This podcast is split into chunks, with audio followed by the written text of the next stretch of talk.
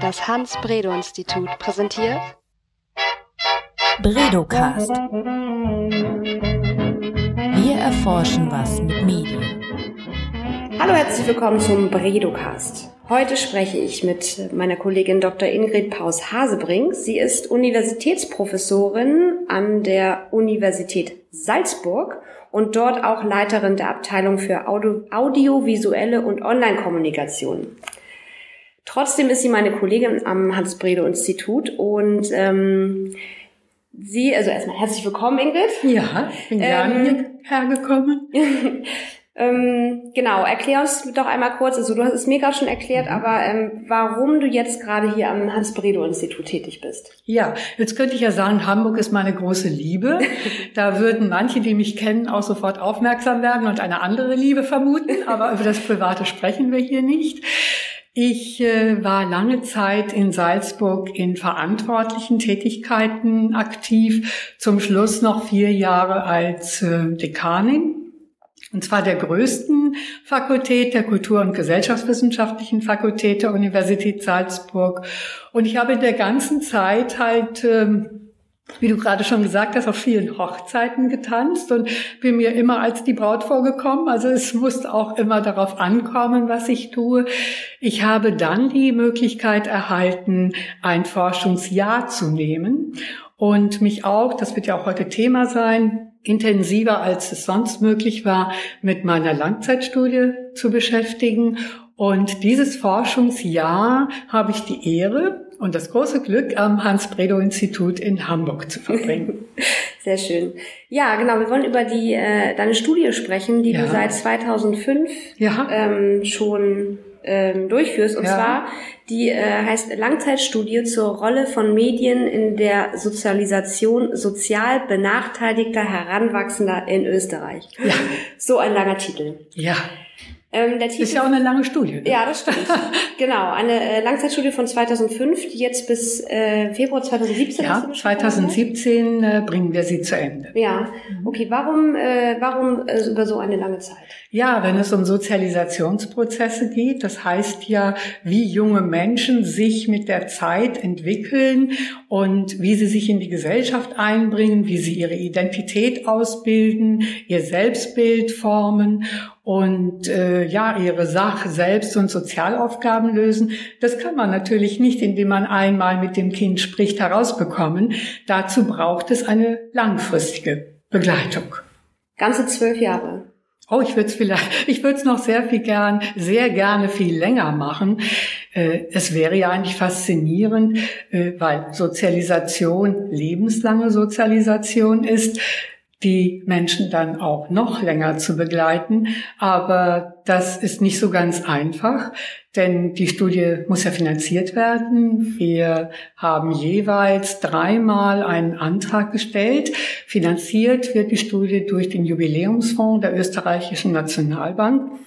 Und dem gehen dann natürlich, wie man es üblicherweise so kennt, auch Peer-Review-Verfahren voraus, internationale Peer-Review-Verfahren. Und es ist erst einmal ein ziemlicher Aufwand, eine solche Studie zu bekommen und sie auch über die Jahre finanziert zu haben. Aber es ist natürlich auch eine große Herausforderung, äh, über eine so lange Zeit sich mit Menschen auseinanderzusetzen und sie ständig zu belätschern, könnte man ja sagen. Mhm. Denn herauszubekommen, welche Rolle Medien im Alltag von Kindern und dann heute sind es ja schon Jugendliche und Eltern in ihren Familien bedeuten oder spielen, das ist ja nicht möglich, indem ich einfach mal mal hineinschaue, sondern ich muss sie tatsächlich begleiten. Das heißt, begleiten durch äh, verschiedene Methoden. Wir sprechen mit den Kindern und mit den Eltern. Und das tun wir auch äh, jeweils zur gleichen Zeit, damit die sich nicht einander beeinflussen. Und mit einem Mädchen spricht eine junge Frau aus meinem Team und mit den äh, Jungs dann ein männliches Mitglied. Es geht ja, wenn man über Medien spricht, auch sehr um ähm, sehr persönliche Bezüge, welche Rolle Medien da spielen in der Identität. Wenn es zum Beispiel äh, dazu kommt, auch die eigene Sexualität zu entdecken oder gerade in der Pubertät, da sind jetzt unsere Jugendlichen schon fast wieder raus, die sind jetzt 16, nächstes Jahr 17, dann ähm, ist es einfacher, mit einem Mädchen zu sprechen oder mit einem jungen Mann ja. zu sprechen, wenn man ein Mädchen oder ein Junge ist. Mhm. Und da ist es auch ganz wichtig, den richtigen Ton zu finden. Mhm. Also ähm, nur damit ich das richtig verstehe, also die äh, Kinder, die in dieser bei dieser Studie ja. teilgenommen haben, waren immer die gleichen. Sind, ja, natürlich. Da muss ich vielleicht noch mal deutlich drauf mhm. eingehen. Das ist eine Langzeit-Panel-Studie. Mhm. Es bringt wenig, da mal den einen, mal den anderen zu befragen und zu schauen, wie, welche Rolle da Medien spielen. Mir kommt es ja darauf an, festzustellen, welche Rolle spielen die Medien in der Sozialisation eines Kindes, mhm. dieses einen Kindes in seiner Familie? Ich habe mit der Zeit meiner Studie zunehmend festgestellt, dass es wichtig ist, Fragen nach der Rolle von Medien in der Sozialisation einzubetten in den familiären Kontext. Mhm. Denn da findet ja das Leben von den Kindern statt. Und die Bedeutung, die soziale Benachteiligung für die Familien und damit natürlich auch für die Kinder gewinnt, kann ich ja nur feststellen, wenn ich auch tatsächlich an dem Leben der Familien in gewisser Weise teilnehme und das immer wieder in zeitlichen Abständen. Und wie muss ich mir das vorstellen? Ja. Du bist dann irgendwie einmal im Monat dahin und hast nee, nee, Tag nee. mit denen. Das ist un unerträglich. Ja. Das wäre nicht tragbar für die Familien. Ja. Das wäre nicht tragbar für mich und schon gar nicht für mein Team. Nein, wir haben das so, dass wir zumindest alle zwei Jahre mhm. dann in die Familien gehen. Aber vielleicht sollte man noch mal darüber reden, wie schwer es überhaupt war, dieses Panel zusammenzustellen. Wie viel sind im Panel? 20 Familien. Oh ja. Und mhm. das war zumindest der Start mit 20 Familien. Und ab der zweiten Panelwelle das war dann also 2007, mhm. Mhm. sind wir mit 18 Familien dabei. Und da bin ich sehr, sehr glücklich, denn ein solches Panel zu pflegen kostet Kraft und okay. Sensibilität und manchmal auch detektivischen Spürsinn. Mhm. Denn dann verziehen die Leute ja oder äh, melden ihr Telefon ab. Die sagen aber nicht bei der Universität Bescheid. Hallo, ich bin jetzt da und da zu erreichen. Manche ziehen auch ganz woanders hin. Eine Familie nach Deutschland, eine Frau, weil sie sich von ihrem Mann trennen musste. Mhm. Da war es auch zu Gewalteinwirkungen gekommen. Da ist es sehr, sehr schwer gewesen, am Anfang dieses Panel von 20 Familien zusammenzustellen. Mhm. Und du kannst dir vorstellen, man geht ja auch nicht einfach auf die Straße und schreibt, hallo, wer ist hier sozial benachteiligt? Den hätte ich jetzt aber mal gerne für eine Langzeitstudie. Mhm. Und da sind natürlich auch Behörden sensibel, auch Kindergarten. Am Anfang waren die Kinder ja fünf Jahre alt, äh, zwischen vier und sechs, das war das Einstiegsalter. Und wir wollten Jungs und Mädchen. Ich wollte aber auch, das war auch ein Ziel am Anfang, sehr gerne alleinerziehende Familien dabei haben, um zu sehen, was bedeutet da Sozialisation, welche Rolle spielen Medien da in der Familie. Ich habe lang, äh, ich habe äh, Großfamilien dabei und was auch nicht ganz einfach war, zumindest eine äh, Familie mit Migrationshintergrund. Mhm. Und es hat alleine ein Dreivierteljahr gedauert, dieses Panel dann zusammenzustellen. Mhm. Die Familien bekommen auch, mittlerweile sind es 50 Euro als kleine Entschädigung. Und wir bringen auch den Kindern dann immer mal Gummibärchen oder sonst was mit, um auch, äh, ja, das Gefühl zu haben, so, wir wollen euch nicht nur ausbeuten, das wollen wir überhaupt nicht. Ich kann aber auch nicht sagen, ich muss über euch forschen, damit etwas besser wird, damit endlich auch Gesellschaft versteht, wie wichtig es ist, diese Fragen in den Mittelpunkt zu lenken. Denn das zeigen ja auch die Daten der Zunahme von sozialer Ungleichheit, von äh, Armutsgefährdung in der Gesellschaft, auch in reichen Ländern wie Österreich oder Deutschland, dass junge Leute, die in sozial benachteiligten Familien, sogenannten anregungsarmen Familien aufwachsen, tendenziell an den Rand der Gesellschaft gedrängt werden. Sie haben viel mehr gesundheitliche Probleme. Sie haben Schwierigkeiten im Bildungssystem zurechtzukommen. Da will ich jetzt nicht behaupten, dass das alles auf meinem Mist gewachsen wäre oder dass das ein Ergebnis der Studie wäre. Wir können das nur deutlich zeigen. Dazu bräuchte man dann äh, breiter gefasste mhm. Daten, um auch Vergleiche herstellen zu können. Aber in der Studie, die wir jetzt ja gerade schon mit dem langen Titel vorgestellt haben, ist zwar das Herzstück, diese Panel-Langzeitstudie, aber dazu gehört auch eine Theorieentwicklung. Ich habe über die Zeit eine eigene theoretische Perspektive auf diese Prozesse entwickelt, und zwar die praxiologische Sozialisationsforschung, Mediensozialisationsforschung, der es darum geht, herauszubekommen, welche Rolle spielen Medien im Kontext von Familien, deswegen ist es auch eine integrative, familienorientierte Forschung, vor dem Hintergrund sozialer Bedingungen. Und diese soziale Situation ist für mich das Entscheidende. Menschen haben unterschiedliche Möglichkeiten finanzieller Art. Die Familien, die bei mir im Panel drin sind, die in unserer Studie sind, sind insofern sozial benachteiligt. Ich habe das operationalisiert nach äh, Radil, soziale Lage. Sie sind mit schlechterem finanziellen Einkommen, also sie sind zumindest armutsgefährdet mhm. oder arm. Und sie sind formal schlechter gebildet. Mhm. Ihre Wohnbedingungen sind schlechter, weil sie oftmals auch an Rändern leben oder Rändern der Städte leben oder auch auf dem Land in weniger etablierten äh, Wohngebieten. Und das waren erstmal zentrale Auswahlkriterien mit dem Alter der Kinder ja. und ihrem Geschlecht. Ich ahne, wie äh, schwierig das gewesen sein muss. Mhm. Ähm, jetzt ist es ja schon das Jahr 2016. Die Studie ja. läuft jetzt seit ungefähr elf Jahren. Ähm, Kannst du denn schon was dazu sagen, welche oh Gott, Rolle ja. Medien ja. in der Sozialisation von eben diesen Kindern spielen? Ja, das ist ja aber das Spannendste. Das ist richtig. Das ja. ist ja auch unsere Forschungsfrage. Es ist aber nicht so ganz einfach, diese Frage mit zwei Sätzen zu beantworten. Schade. Das kannst du dir locker vorstellen, denn es wäre halt keine Langzeitstudie, wenn sie nicht auch gerade die Langzeitperspektive ernst nehme. Aber vielleicht so ein Ja, ich kann ja. dir zum Beispiel Ergebnisse bringen, wie es bei den Kindern war, als sie äh, in die Schule kamen. Ja. Ich kann dir Ergebnisse bringen, ich will es nochmal so, den Rahmen mhm. jetzt äh, deutlich machen, ähm, die eine weitere Entwicklungsphase betreffen. Also wir sind mhm. ja in die Familien gegangen, etwa alle zwei Jahre. Mhm. Und diese zwei Jahresschritte haben ja auch einen theoretischen Hintergrund. Mhm. Da hat sich jeweils ein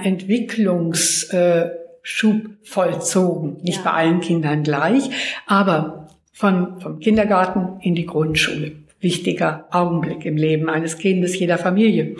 Und dann die mittlere Kindheit, dann die Vorpubertät, die Pubertät. Jetzt sind die jungen Leute 16 Jahre alt. Jetzt sind sie zum Teil schon in der Lehre, wenn auch eher wenige. Aber es ist halt deutlich zu sagen, dass Medien auch jeweils von den Entwicklungs- und Lebensaufgaben abhängig unterschiedliche Funktionen einnehmen. Mhm. Und, und das ist in der Tat ein Ergebnis der Studie, sie nehmen vor allen Dingen auch unterschiedliche Funktionen ein, je nachdem, wie die soziale Situation der Familie ist. Das heißt, das ist abhängig auch von den sozioökonomischen Hintergründen und von den sozioemotionalen. Die sind ganz, ganz bedeutsam. Nun könntest du sagen, na ja, die sind doch alle sozial benachteiligt. Richtig. Aber über elf Jahre verändert sich ja etwas in den Familien.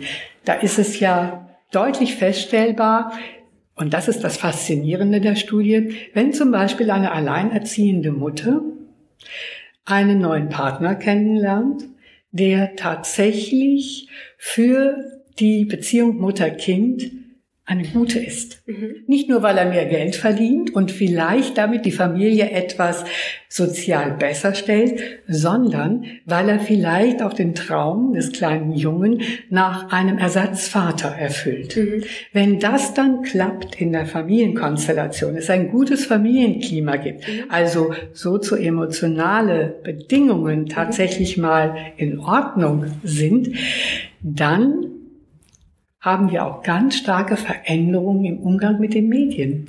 Dieser eine kleine Junge, den ich jetzt gerade anspreche, der schon lange kein kleiner Junge mehr ist, der hat seinen Vater vermisst. Mhm. Der will nichts mit der Familie zu tun haben. Und er, jetzt bitte nicht sagen dick, dumm und Fernsehen, aber er hat kaum Möglichkeiten gehabt, andere Freizeit zu erleben als äh, über Medien. Mhm. Da kommen ja auch finanzielle Gründe mit hinein. Und die Mutter musste sehen, dass sie auch etwas Geld verdient. Mhm. Das heißt, der Junge war stark auf sich zurückgeworfen. Und Fernsehen, insbesondere auch äh, Animes, die mhm. waren in der Zeit bei den Jungs ganz besonders beliebt, auch bei den Mädchen, aber bei den Jungen noch mehr, sowas wie Dragon Ball mhm. Z.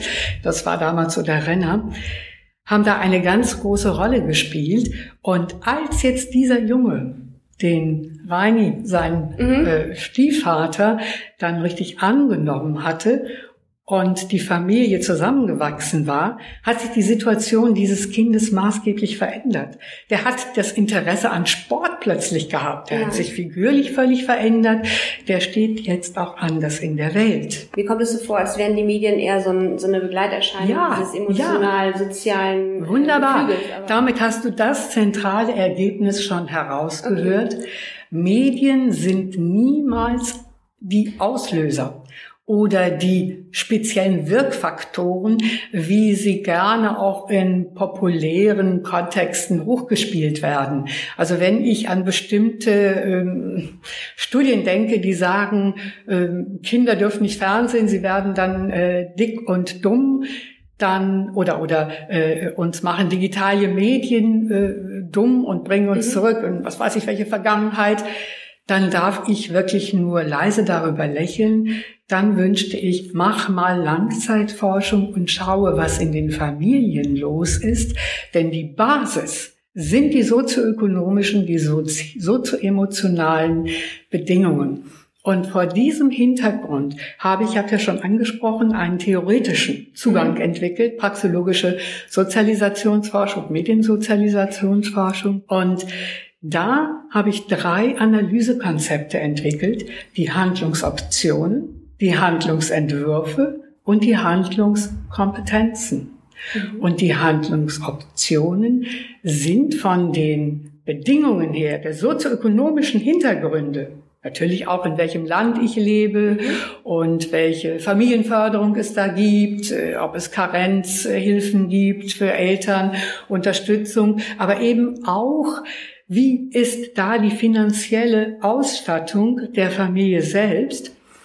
Das sind Beschränkungen oder Ermöglichungen. Mhm. Die Handlungsentwürfe, das sind jeweils die Ziele, die Pläne eines Individuums, eines Kindes oder auch äh, seiner Mutter, seines Vaters oder auch der Geschwister, wenn Geschwister da sind oder auch der Peers, die dann eine Rolle spielen. Und diese Handlungsentwürfe kann ich zwar entwickeln nach dem, was ich an Ideen und Träumen und Vorstellungen habe, aber ich kann sie ja nur im Rahmen meiner sozioökonomischen, nämlich der Handlungsoptionen, die ich zur Verfügung habe, mhm. tatsächlich realisieren.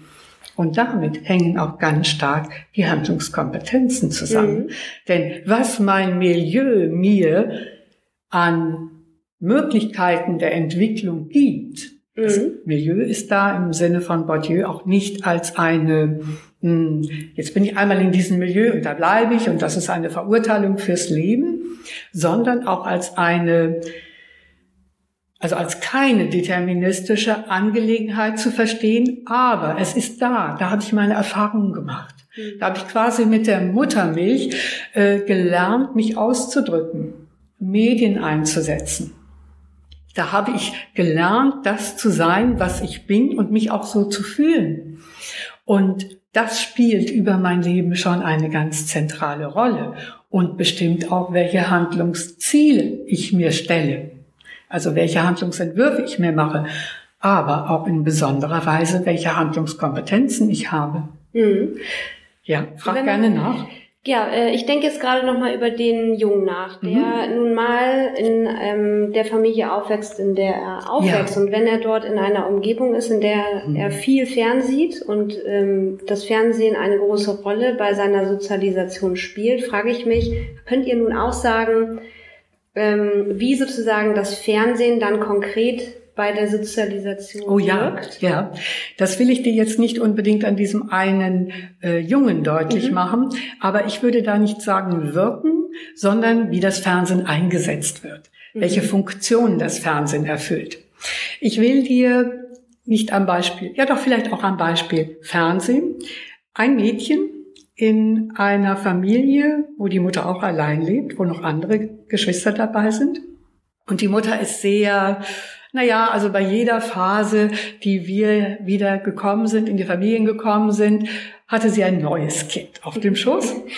Und das ist ja eigentlich familienpolitisch sehr erfreulich. Mhm. Besonders war aber bei dieser Frau, die Väter spielen keine Rolle. Sie sagt dann noch ganz klar, das ist ein One-Night-Stand und beim letzten Mal war es ein kleiner schwarzer Junge, der auf ihrem Schoß saß. Das heißt also, Väter sind von vornherein nicht von so großer Bedeutung. Aber äh, die Medien besetzen sozusagen Freiräume. Und wenn ich jetzt die Chance nicht habe, so viel Geld zu haben für Freizeitmöglichkeiten, wenn die Mutter schauen muss, dass ich, äh, dass sie das Geld verdient, dann habe ich ja schon mal ganz einfach objektive Bedingungen. Wie füllt ein Kind das aus? Das Beste für die Mutter auch, setze ich da hin und lass mich in Ruhe. Ja ne? Babysitter-Funktion. Mhm. Dieses Mädchen hat sich besonders interessiert für die Sendung Pfefferkörner. Mhm. Da sind Kinder, vielleicht kennst du sie, Detektive. Und da hatte sie sich mal ein Mädchen rausgesucht, das Wissenschaftlerin werden wollte, Forscherin. Forscherin. Und damit hat sie ein großes Gegengewicht gesetzt zu dem etwas ungeordneten und man kann schon fast sagen chaotischen Handeln, Denken der Mutter in ihrem Alltag. Sie wollte sich auch nicht so zum Spielball machen der Situation. Kommt ein neuer Typ, kommt ein neues Kind, nehme ich hin und äh, ich mhm. äh, bestimme dann nicht mein Leben selbst. Also Kinder können in den Medien ähm Vorbilder finden. Oh ja, dieses Kind hat ein Vorbild gefunden da und es gibt auch ein Mädchen, das, äh, das ist glaube ich sogar dasselbe Mädchen, das äh, etwas tut, was eigentlich normalerweise die Mädchen oder auch die Jungen nicht tun, dass sie sich Helden oder Vorbilder suchen, die ein anderes Geschlecht haben. Mhm. Und dieses Mädchen hat für, äh, für Hermann Mayer geschwärmt. Mhm. der bekannte österreichische Skifahrer, mhm, ja. ist ein starker Mann. Und da hat sie sich gedacht, toll, das ist großartig. So ein starker Mann. Vielleicht, das kann ich ja nicht behaupten, ich kann das nur über die Zeit beobachten, weil sie damit einen Vaterersatz kompensiert. Vielleicht aber auch, weil es eben ein starker Mensch ist, mhm. der so ganz anders ist als das, was sie in ihrer Familie erlebt. Ein Beispiel will ich dir erzählen weil das äh, auch eine besondere Brisanz hat. Ein Junge aus der Studie, äh, wir nennen ihn Manfred, hat uns von Anfang an besonders interessiert, weil Manfred hochbegabt ist. Mhm. Und Manfred war mit fünf Jahren dann schon ein Junge, der sich über alle Maßen für Computerspiele interessierte. Und er wollte auch mit unserem Interviewer, der in die Familie gegangen ist, überhaupt nicht reden, wenn nicht nebenbei ein Computerspiel gespielt worden wäre. Er selber. Er, er selber, er spielte, er konnte auch nicht so richtig davon lassen. Und an diesem Fallbeispiel, also es ist so, dass wir die Familien mit verschiedenen Methoden, auch mit Fragebögen, Beobachtungsbögen und so weiter, dann begleiten, dass wir ähm, Gespräche mit Eltern und Kindern führen, dass wir aber vor allen Dingen auch dass äh, die Konzentration auf die Kinder jeweils selbstlich richten und uns auch sehr viel Zeit nehmen, mit ihnen ins Gespräch zu kommen und auch dann natürlich mit ihnen zu spielen. Mhm. Und der, mein, der Befrager im Team ist auch Manfred, also er spricht mit Manfred. Und in dieser Situation der, der Vertrauensbildung hat er ihm Dinge erzählt, wie für die Studie wichtig sind, aber die auch heikel sind. Er erzählte, dass die Mutter ihm diese Computerspiele kauft, weil er nicht mit den äh, Kindern in der Nachbarschaft, ich sprach ja schon von Wohnsituationen, den türkischen Kindern spielen durfte. Die Familie sozial benachteiligt, viele Kinder, gehört zu den Großfamilien. Vater arbeitslos, Mutter mittlerweile sehr krank, Krebs und Schlaganfall und solche schlimmen Geschichten, hat dem Jungen auch was Gutes tun wollen. Sie hat ja gemerkt, der Junge ist hochbegabt. Das hat, ist dann später festgestellt worden im Rahmen der Aufnahme in die Schule. Und da hat sie ihm dann Computerspiele für 16- bis 18-Jährige gekauft. Mhm. Online-Computerspiele sind es heute. Früher waren es dann eben diese Ego-Shooter-Spiele, die man an der, äh, am äh, Computer dann sich angeguckt hat. Und der Junge war natürlich intellektuell in der Lage, ganz fix das äh, nächste Level zu überwinden. Und er hat diese Leidenschaft für Computerspiele beibehalten. Und er hat seine Aggressionen, er hat zum Beispiel unter seinem Bett ein selbst gebasteltes spezielles Gewehr, das er dann so als seine Pumpgun bezeichnete, äh, hervorgekramt und hat dann auch dem Manfred gegenüber mal demonstriert, was er so bei manchen Leuten machen würde. Die würde ich gerne mal abknallen. Also da kommt auch sehr viel Aggression heraus.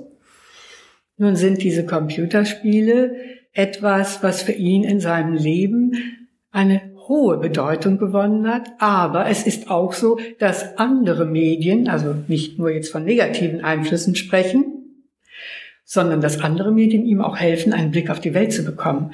Die Krankheiten, die seine Mutter betreffen, schaut er im Internet nach. Mhm. Und aufgrund seiner Hochbegabung ist er in der Lage, da auch Zusammenhänge festzustellen. Manfred ist, das hat uns in der letzten Phase traurig gemacht, ja mittlerweile auch 16 Jahre. Und er wollte, da kommt auch wieder die Verantwortung, soziale Benachteiligung in der Familie, gerne zum Familienunterhalt der Familie beitragen. Es ist dann schon auch wieder ein, von der älteren Schwester ein Kind in die Familie gekommen. Die Familie wächst, wächst, wächst. Vater arbeitslos, Mutter krank. Und hat dann äh, die Schule verlassen mhm. und eine Ausbildung begonnen. Und die Ausbildung hat er in der letzten Phase, die wir jetzt in der Familie waren, abgebrochen. Im Einvernehmen schon nach drei Wochen mit dem Lehrherrn. Und jetzt, der Philipp aus meinem Team sagte, ja, wie ein Bär hinter dem Computer igelt er sich ein, der mit ihm gesprochen hat. Er ist dick geworden. Seine Interessen sind wirklich nur noch auf Online-Beziehungen und auf Online-Computerspiele ausgerichtet. Ja, er interessiert sich auch, anders als viele andere in unserem Panel, da spielen Nachrichten und solche Dinge kaum eine Rolle, sehr für das Weltgeschehen. Und dieser Manfred möchte seine sozial benachteiligte Situation mal dadurch ausgleichen. Früher hat er von Bundesheerlermann gesprochen, dann hat er eine Zeit lang den Heiler den rechtspopulistischen Politiker in äh, Österreich sehr, sehr geschätzt und gedacht, der räumt endlich auf, mhm.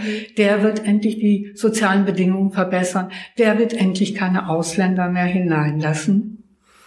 Also auch diese soziale mhm. Distinktion, diese große Angst, wir haben schon so wenig und dann nimmt man uns noch mehr weg der eine Zeit lang für Obama geschwärmt hat und sich Fantasien gemacht hat, ich möchte auch mal so etwas werden, um richtig aufzuräumen, der lebt jetzt diese Dinge, die ich geschildert habe, fast nur noch online mhm. aus. Und was da passiert ist in dieser Lehre, das muss etwas gewesen sein, was nicht zu ihm gepasst hat. Das kann ich nicht genau sagen. Auf jeden Fall hoffen wir, dass der nochmal wieder zurückfindet. Denn das ist so schade. Und hier zeigen sich Handlungsoptionen, Handlungsentwürfe, denn er will ja so vieles, Handlungskompetenzen, die man eben nicht richtig umsetzen kann vor dem Hintergrund der Handlungsoptionen, denn der wohnt auch noch in einem kleinen Kaff im Lungau, wo es kaum infrastrukturelle Förderungsmöglichkeiten, also auch verkehrsmäßig Förderungsmöglichkeiten gibt, dass der Junge zum Beispiel nach Salzburg kommt, wo er als Hochbegabter gefördert werden konnte. Alles zusammen betrachtet ist er ein deutliches Beispiel dafür, wie Medien genutzt werden, welche Funktionen sie haben, Stellvertreterfunktionen, oft Kompensationsmöglichkeiten. Aber die Medien sind nicht die Wirkmächtigen, die irgendetwas von sich aus komplett verändern würden. Wie könnt ihr darauf kommen? Wie könnt ihr ganz sicher sagen, dass die Medien nicht Ursache für ja. Manfreds heutige Sozialisation sind? Ja, das kann ich sagen, indem ich seine gesamte lebensweltliche Situation betrachte. Ich weiß in Gesprächen mit der Mutter, oft auch mit dem Vater, der dabei ist, auch mit ihm selbst, was in seinem Leben eine Rolle gespielt hat und auch immer noch spielt. Und da zeigt sich, die Computerspiele sind in die Welt gekommen, weil die Mutter nicht wollte, dass Manfred mit den türkischen kleinen Jungs in der Nachbarschaft spielt. Wenn ich all diese Bedingungen sehe, weshalb Manfred an Online-Computerspielen, an Ego-Shooter-Computerspielen hängt, ja. dann weiß ich, dass Medien eine Funktion erfüllen. Aber sie sind nicht diejenigen, die diese Familie in die Situation gebracht haben, in der sie sich befinden. Also ich verstehe die, die, äh, diese äh, Argumentationskette, aber am ja. Ende höre ich da immer noch so ein bisschen raus, dass die Computerspiele wiederum trotzdem in der Reihe dieser Ursachen ja. dann wiederum ähm, Einfluss auf seine Sozialisation haben. Und naja, er, er gibt den Medien, mit denen er sich umgibt, Bedeutung. Ja. Und in den Familien genießen sie Bedeutung. Insofern erlangen sie Bedeutung. Aber klar, Medien sind nicht nicht bedeutsam. Das sage ich mhm. auch nicht. Ich sage nur, sie sind nicht die Auslöser mhm. von einer schwierigen Situation, in der sich Manfred in seiner Familie, in seiner gesellschaftlichen, in seiner milieubezogenen Position äh, befindet. Medien, ich hatte das Beispiel genannt mit dem Mädchen, das für Hermann Mayer ist, oder auch die Pfefferkörner, können auch stabilisieren. Sie können auch etwas sein, worauf ich mich jeden Tag freue, mit dem ich mich auseinandersetze, wo ich etwas habe, eine Serie zum Beispiel, die, die ich greifen kann. Mhm. Die Eltern aber nicht. Und wenn ich jetzt Kinder habe im Alter von vier bis sechs Jahren, ja. die, ähm, ähm, ob ich jetzt sozial benachteiligt bin oder nicht, welche Ratschläge kann ich sozusagen dann als Eltern mit aus dieser Studie nehmen, mhm. ähm, wenn ich Einfluss auf das ähm, Medienrepertoire ja, meiner ja. Kinder habe? Du sprichst ein ganz wichtiges Stichwort an, Einfluss der Eltern. Die elterliche Erziehung ist ganz zentral, so wie die Lebensbedingungen der Eltern, wie die Eltern ihre Lebensaufgaben in den Griff bekommen. So ist es ja auch wichtig, wie Kinder überhaupt den Rahmen gesetzt bekommen, in dem sie groß werden können. Haben sie gute Bedingungen? Haben sie mhm. schlechte Bedingungen? Bei den Eltern in dieser Studie zeigt es bei aller differenziellen, differenzierten Mediennutzung, der eine mag dies, der andere mag das, meistens sind es allerdings schon Angebote privater Anbieter die für die Eltern eine Rolle spielen, für die Kinder damit auch. Früher war es schon tendenziell das Erwachsenenprogramm, weniger das Kinderprogramm. Da zeigt sich ganz stark auch, dass, äh, ja, dass die Medien dann auch Erzieherrolle zugewiesen bekommen von den Eltern, weil die sich selbst nicht richtig in der Lage fühlen, ihre Kinder zu unterstützen. Sie kennen sich mit dem Computer im Durchschnitt nicht so gut aus. Sie sind aufgrund ihrer äh, soziostrukturellen Bedingungen oft so stark herausgefordert und auch wegen der mangelnden formalen Bildung nicht so richtig in der Lage, ihre Kinder zu unterstützen. Sie wollen aber dennoch, das hat sich sehr stark gezeigt, als die Kinder in die Schule kamen, ihre Kinder teilhaben lassen an der Gesellschaft. Sie haben Computer angeschafft, sie haben Monitore angeschafft, aber sie waren nicht in der Lage, die Kinder entsprechend auch einzuweisen, ihnen zu helfen. Das ist dann die Geräteausstattung. Die ist insgesamt sehr, sehr gut mhm. in meinem Panel. Die Medien, äh, nein, vielmehr die Eltern sind überfordert.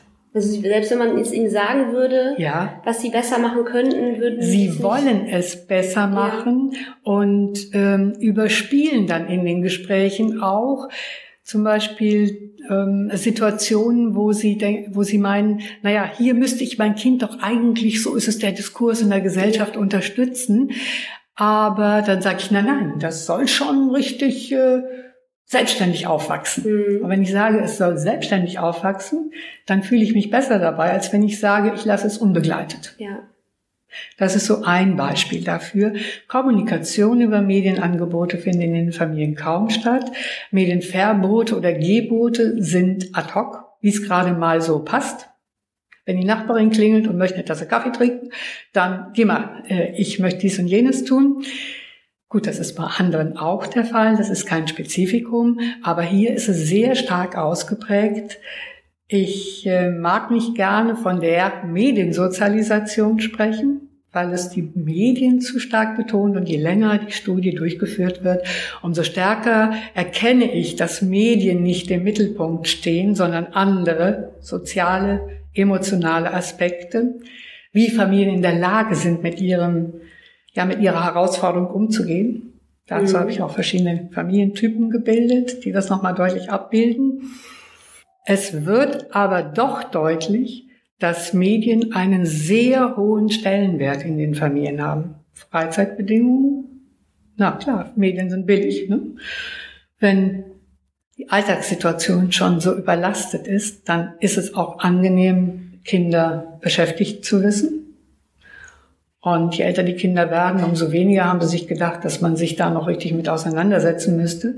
Es gibt aber auch diese Fälle des klaren Einsatzes von Medien. Nun guck dir mal an, was da bei der Super Nanny passiert. Wenn du so weitermachst, sage ich es dir, passiert dir mindestens das Gleiche oder Schlimmeres. Oder schau dir mal Berlin Tag und Nacht an. So sieht das Leben aus. Wappne dich dagegen. Also von Eltern werden auch Medien klar herangezogen. Und der Wunsch der Eltern ist, die Medienerziehung sollte eigentlich im Kindergarten und in der Schule liegen, mhm. weil sie selber spüren, da überfordert zu sein. Gibt es denn aus der Studie jetzt äh, Studie heraus Empfehlungen für, keine Ahnung, diese verschiedenen Gruppen, mhm. die jetzt aufgetaucht sind, Eltern ja. oder auch Medien? Kann man einen ja. Appell an die Medienhäuser starten oder kann man mhm. äh, sagen, die Politik muss hier einschreiten? Ja, ja. ja, also erst einmal braucht es ganz klar das äh, politischen, also des gesellschaftlich getragenen Willens, dass man auch sozial Benachteiligte ernst nimmt, als eine Gruppe, von denen man nicht sagt, na ja, da ist es halt so, das setzt sich immer weiter fort das geht nicht. Es sind Kinder, die an den Rand der Gesellschaft gedrängt werden und das kann sich unsere Gesellschaft nicht länger leisten. Also die Ursache. Armut nimmt zu. Wir müssen das ernst nehmen, dass soziale Benachteiligung weitere Folgen hat, nämlich die der schlechteren Bildung. Die Kinder haben auch nicht diese Ideen, dass sie mal irgendwann tatsächlich äh, das Abitur oder die Matura machen. Wenige. Kommt, gibt es auch, aber es ist nicht so ausgeprägt. Also die eigenen Handlungsentwürfe sind schon ganz anders ausgeprägt als bei einem Kind, das in einer Familie groß wird, wo Vater, Mutter äh, Matura haben, Abitur haben, vielleicht sogar studiert haben. Da ist das schon dann klar, ja, irgendwas in der Gegend muss ich auch oder ich entscheide mich bewusst dagegen. Hier sind dann schon die Bedingungen ganz andere. Was man aus dieser Studie wirklich lernen kann und sollte, ist, dass es in einigen Familien, in vielen des Panels, nicht mehr irgendwelcher medienpädagogischer Konzepte bedarf, sondern wirklich familienbezogener Sozialhilfe, Sozialförderung, Sozialpädagogik. Und das nicht in Form von Geld, sondern einer situationsspezifischen familienbezogenen Hilfe. Mhm. Das heißt, ich kann nicht alle Familien über einen Kamm scheren, bloß weil sie alle sozial benachteiligt sind. Okay. Einige wenige Familien, das ist so mein Typ 5, haben auch einen Aufstieg erfahren. Oft ist damit verbunden, sich auch mit den Bedingungen besser auseinandersetzen zu können, weil vielleicht der Partner mehr verdient, die Mutter selber eine bessere Stelle hat. Aber es gibt halt auch Familien, wo die Traumatisierung der Kinder aufgrund der sozialen Bedingungen. Das bringt ja auch die Eltern auseinander, wenn kein Geld da ist, wenn der Vater da zu Hause rumsitzt und vielleicht was trinkt. Ich will das jetzt nicht hier dämonisieren, aber auch das gibt es, dass dann ähm, die sozioemotionalen Bedingungen schlechter werden, das Familienklima wird schlechter, die Eltern setzen sich auf dem Rücken der Kinder auseinander, und zwar eben nicht in angenehmer verbaler äh, äh Situation und mit Vernunft. Es zeigt sich da ganz deutlich, dass die Familiensituation, die sozioemotionalen, die sozioökonomischen Bedingungen einer Familie tragend dafür sind, wie sich die Sozialisationsbedingungen, die Sozialisation eines Kindes, das natürlich mit seinem eigenen Eigensinn, wie ich das nenne, da hineinkommt nicht jedes Kind ist gleich, auch in der Geschwisterfolge, das aber doch in diesem Milieu steckt und noch nicht die Möglichkeiten hat, da je herauszukommen. Mhm. Vielleicht gelingt es. Und dass es sozialpädagogischer Hilfe bedarf, die familienbezogen ist. Was sind die Probleme dieser Familien? Und da rate ich auch den ähm, Therapeuten, den, den äh, Medienpädagogen, den Sozialpädagogen, achtet schon auch darauf, welche Rolle Medien in den Familien spielen. Nicht nur, weil man über Medien ins Gespräch kommen kann, natürlich nicht mit dem Zeigefinger, was guckst du dir da für einen Mist an, sondern über Medien und die Vorlieben erfährt man viel über die Familie. Wenn ich nicht über Manfreds Fantasien und äh, seine Vorstellungen mit Medien oder über die anderer Kinder Bescheid wüsste, könnte ich überhaupt nicht verstehen, welche Rolle die Medien vor dem Hintergrund der Alltagsprobleme spielen. Und ich käme nicht an die Alltagsprobleme heran. Ich käme auch nicht da heran, ähm, ein Gespräch mit Mutter und Vater zu den Problemen des Kindes zu führen. Da liegen auch Chancen. Aber das heißt, man muss sich mit den Umgangsweisen auseinandersetzen nicht die Medien dämonisieren, sondern sie als ein, ja, ein Symptom, ein Ausdrucksmittel verstehen, an dem ich vieles ablesen kann, was für ein Mädchen, für einen Jungen in seiner Entwicklungsaufgabe, in seiner spezifischen sozialen Verankerung wichtig ist. Hm. Also Medien sind nicht Übeltäter und äh, höchstens Symptom einer ja. äh, ähm, einer Gesellschaft beziehungsweise die Mediennutzung und ja. die daraus folgende Sozialisation. Und die Ursache allen Übels, wenn ich es jetzt richtig verstehe, ja. ist äh, die soziale Ungleichheit. Aus der heraus entsteht. Die soziale Situation und natürlich kann ich auch nicht nur sagen, äh, sonst wären die Familientypen ja sinnlos, dass es diese soziale Situation ist, sondern auch die Möglichkeit, damit umzugehen. Hm. Wir haben, ich nannte es ja schon, eine Migrantin eine Mutter mit ihren äh, Kindern, die aus Rumänien stammt dabei. Die Mutter ist ja, sehr interessiert an dem, was mit ihren Kindern passiert. Sie achtet extrem, stellt eigene Interessen zurück ähm, auf das Familienklima. Zwar macht der Sohn, nicht der, das Mädchen, das wir im Panel haben, jetzt Probleme. Da kann ich jetzt im Einzelnen auch nicht näher drauf eingehen. Aber diese Frau kommt im Allgemeinen doch mit der schlechten sozialen Situation besser zurecht okay. als diejenigen, die ähm, ja, die diese sozioemotionale Kompetenz in der Familie auch für Ausgleich auf den anderen zu achten nicht haben, weil vielleicht auch schon andere eigene Sozialisationsbedingungen in die Richtung gehen. Die mhm. Mütter und Väter erzählen auch viel über das, was sie selber als Kinder erlebt haben. Mhm. Und sehr häufig sind auch die Bedingungen der Mutter, die Ängste der Mutter, die schon aus problematischen Verhältnissen kommen oder auch nicht unbedingt muss, der Grund dafür, warum ein Kind sich äh, so oder so verhält. Mhm, okay.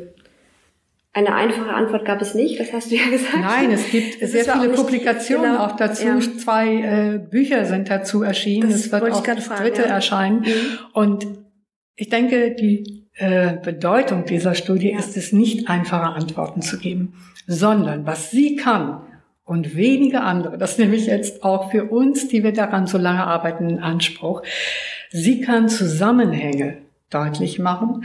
Und wenn du dir jetzt so einen Zauberwürfel vorstellst und du drehst dann einem Glied, dann sieht das Ganze anders aus. Mhm. Und das ist das Faszinierende, dass äh, wenn an einem Glied, an einer Schraube gedreht wird, sei es durch eine bessere Stelle, sei es durch äh, ähm, ein Ortswechsel, bessere Wohnumgebung, kann sich das gesamte Bild verändern. Das ist spannend.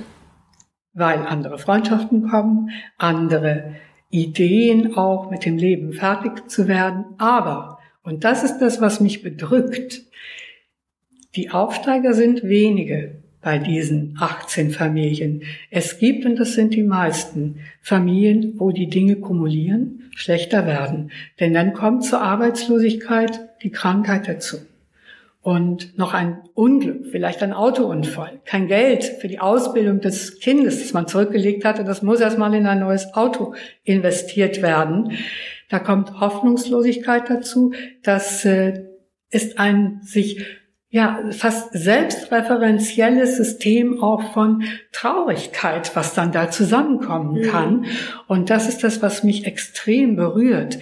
Denn da sind Leute, die was wollen, die auch wollen, dass es ihren Kindern gut geht, die aber aufgrund ihrer Handlungskompetenzen und der dann auch vor dem Hintergrund der Handlungsoptionen nicht in der Lage sind, die Handlungsentwürfe, die Sie hier und da vielleicht doch haben, Ihre Ziele und Pläne auch tatsächlich umzusetzen. Mhm. Und das alles ist in der Studie sehr gut nachvollziehbar, denke ich. Wir haben Fallbeispiele entwickelt und Familien über so eine lange Zeit zu beobachten, zu begleiten und zu zeigen, was ist jetzt hier verändert und woran hat es gelegen und welche Rolle spielen vor dem Hintergrund, immer den Hintergrund bedenken, bestimmte Medienangebote. Das ist faszinierend, mhm. denn ich habe es hier ja auch mit einer doppelten Dynamik zu tun. Die Kinder werden älter, ihre Entwicklungsaufgaben verändern sich, die Lebensaufgaben der Eltern verändern sich natürlich auch. Wenn Kinder älter werden, haben Eltern andere Lebensaufgaben. Die Medienlandschaft, die Medienangebotssituation, die Dienste verändern sich in der Zeit und das zusammenzudenken und dennoch mit analytischer Kraft zu sehen, welche Stränge eine Rolle gespielt haben, das ist das Faszinierende in dieser Studie. Und da komme ich auf das, was du am Anfang sagtest, zurück. Ja, ich würde sie gerne weiterführen, aber auch meine Lebenszeit ist, äh, ich will nicht sagen begrenzt, klar ist sie das, aber auch meine Lebensaufgaben ändern sich und äh, auch die finanzielle Situation ist nicht einfach. Ich bin sehr dankbar, dass wir über so viel Zeit Förderung bekommen haben, die wir zwar auch jedes Mal durch einen neuen Antrag erwerben mussten, aber dass sie überhaupt finanziert worden ist. Mir liegt daran, die Studie jetzt weiter publik zu machen deutlich zu machen, welche Chancen darin stecken, auch sich auf Komplexität einzulassen. Komplexität zu reduzieren ist wichtig, ja. Aber man muss auch die Bereitschaft haben, wenn man das Leben von Menschen verstehen will, sich auf Komplexität einzulassen. Und das hoffe ich, dass äh, die Leser und Leserinnen der vielen Aufsätze, die vielen Zuhörer und Zuhörerinnen der Vorträge, nächste Woche bin ich in Stuttgart, und auch äh, der Bücher bereit sind. Dann werden sie vieles an einzelnen Ergebnissen sehen, aber sie werden auch verstehen, wo so zentrale Mechanismen liegen, wie Menschen Alltagspraktiken und damit auch kommunikative Praktiken mhm. entwickeln. Ja, können wir ähm, Teile der Studie verlinken oder die Bücher? Ja. Die können wir unter dem Podcast auf jeden Fall auf unserem ähm, Blog verlinken. Die Bücher, das wollen ja gerne die Verlage, mhm. dass man sie nicht in Open Access stellt, das geht auch nicht. Aber wir haben eine Website. Mhm. Gerne nenne ich dir dann, äh, aber da kannst du auch, kann jeder schauen unter Mediensozialisation Universität Salzburg. Der kommt sofort oder auch über meinen Namen kommt sofort über auf die äh, Website und da haben wir auch äh, ein weiterer Service, denn zu der Studie gehört auch eine Literaturanalyse, die wir über die Jahre bei allen relevanten Studien international durchgeführt haben. Eine Fülle von Material. Allerdings nicht jetzt die Zwischenberichte und Endberichte komplett. Das ist auch nicht im Sinne unseres Förderers. Mhm. Es ist eine Menge Material da und ich würde mich sehr freuen, wenn diese Website jetzt auch weiter frequentiert würde. Wir haben sie erst vor einem halben Jahr eingerichtet, weil das vorher noch nicht so in die finanziellen Bedingungen hineinpasste. Also wir haben auch das jetzt gemacht und das muss ich überhaupt sagen. Diese Forschung kann nicht funktionieren, wenn man nicht ein tolles Team hätte. Und das Irre ist, in diesem Team bin ich die Einzige, die stabil geblieben ist über diese elf, zwölf Jahre. Kein Wunder. Aber es sind immer wieder Mitarbeiter und Mitarbeiterinnen mit ganz hohem Engagement und mit einer hohen Sensibilität. Im Moment ist ein Stellvertreter der Andreas.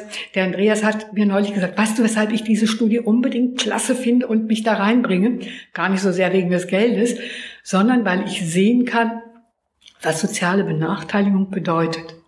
Und ich lerne die Familien kennen und ich sehe, wie die Kinder auf ihre Weise, mit ihrem Eigensinn, mit den Möglichkeiten, die sie zur Verfügung haben, doch versuchen, ihre, ihr Leben zu gestalten.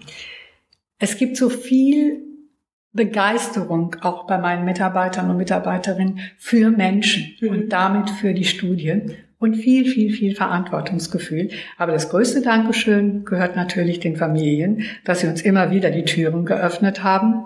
Gut, manchmal waren wir aber auch die Kommandanten. Manche Interviews dauern dreieinhalb Stunden. Mhm. Und da ist es dann schwer, die Doppelnatur, die ja ein Forscher, ein qualitativer Forscher immer auch einnimmt, so zu beherrschen, dass man weiß, hier darf ich nicht direkt eingreifen. Es gibt so Fälle, wo es auch spürbar Probleme gibt, wo man spürt, ein Mädchen redet über etwas, was sexueller Missbrauch sein kann. Da muss sich auch jeder Forscher, jede Forscherin dessen bewusst sein, dass es anderer Hilfe bedarf. Mhm. Wir sind keine Sozialtherapeuten. In dem Fall kontaktiere ich auch die Universitätspsychologin, die wir haben, und wir beraten uns, welche Hilfe, welche Hilfsangebote da dann zu machen sind. Was für eine enorme persönliche Herausforderung auch für ja. die äh, Mitarbeiter deines Teams. Ganz, ja. ganz groß. Deswegen betone ich es ja. nochmal, was das für diese Mitarbeiter und Mitarbeiterinnen bedeutet. Und äh, ich bin sehr stolz auf dieses Team und ja, wir haben schon so viel von Familie gesprochen. Das ist auch zum Teil meine Familie. Ja, ja ein schönes Schlusswort. Ähm, und vielen Dank für diese, diesen äh, tollen und komplexen Eindruck in äh, oder von der Studie. Ja, leider keine einfachen Antworten. Ja, aber das äh, wäre auch, wäre auch langweilig geworden. Ja. Ja, also vielen Dank. Ich danke dir sehr herzlich für das Interesse und wirklich für dieses schöne, interessierte Gespräch. Gerne. Danke. Bredocast. Wir erforschen was mit Medien.